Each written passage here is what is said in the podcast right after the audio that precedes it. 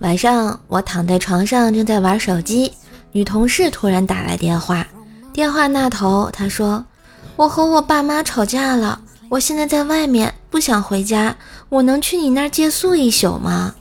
我为难地对女同事说：“我这只有一张床，你来了，我只能睡地上了，而且这大冷天的。”女同事说：“你不用睡地上啊，咱俩挤在一张床上就行。”还可以互相取暖，啥？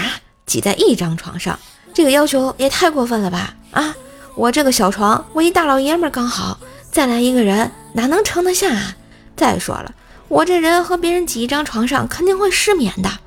最终，我拒绝了女同事，然后给她转了三百块钱，让她去住宾馆。哎，我们朱雀哥果然是单身男青年的典范呀！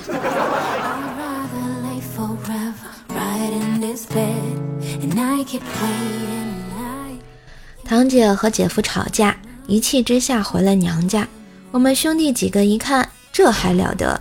几个人拿起家伙就走。这次不让姐夫大出血，他还真不知道天高地厚了啊！姐夫正在家纳闷呢，一看几个小舅子来了，立马就怂，一顿求饶，带我们大吃一顿，并足疗按摩 KTV。最后，堂姐夫小心翼翼地说：“各位，我也算大出血了，你们也算成功了。”可以凯旋了吧？我们想想也对，就胜利凯旋了。姐夫大出血的钱，完全就是靠平时省吃俭用下来的嘛，并且啊，姐夫那是有省钱神器的，可以关注一下公众号 API 三五零，字母 API 加上数字三五零，兔小省帮你省钱。只要网购前呢，把你想要购买的商品链接发送到公众号，然后按照流程下单，确认收货以后即可获得省钱优惠。淘宝、京东、拼多多省钱优惠多，美团、饿了么点个外卖省钱多呀！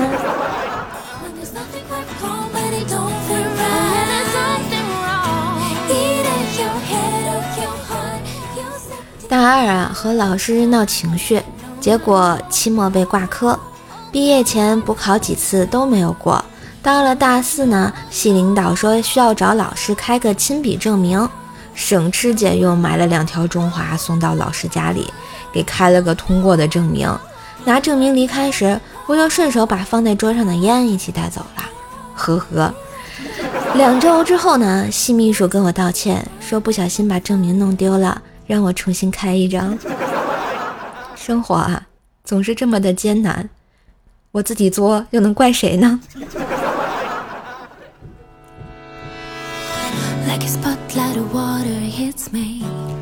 我一个亲戚啊，给高考完的女儿定了个割双眼皮儿的手术，女儿高兴的跳了起来。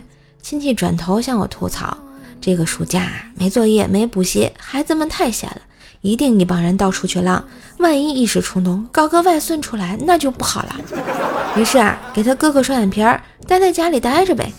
哎，另一位妈妈受到了启发，立马给儿子预约了皮包手术。哎，我深深的被两位妈妈的智慧所折服啊，简直就是母爱如山啊！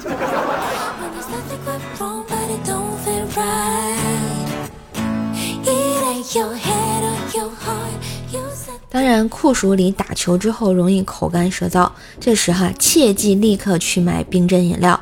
要稍微坐一会儿，看看朋友是不是会忍不住先去买呀？别人我可不告诉他。好啦，今日份的段子就播到这里啦！喜欢节目记得关注专辑、点赞、留言、分享哦！别忘给叔叔打 call，春风十里不如给专辑打个好评的你呀！拜托，就靠你们啦！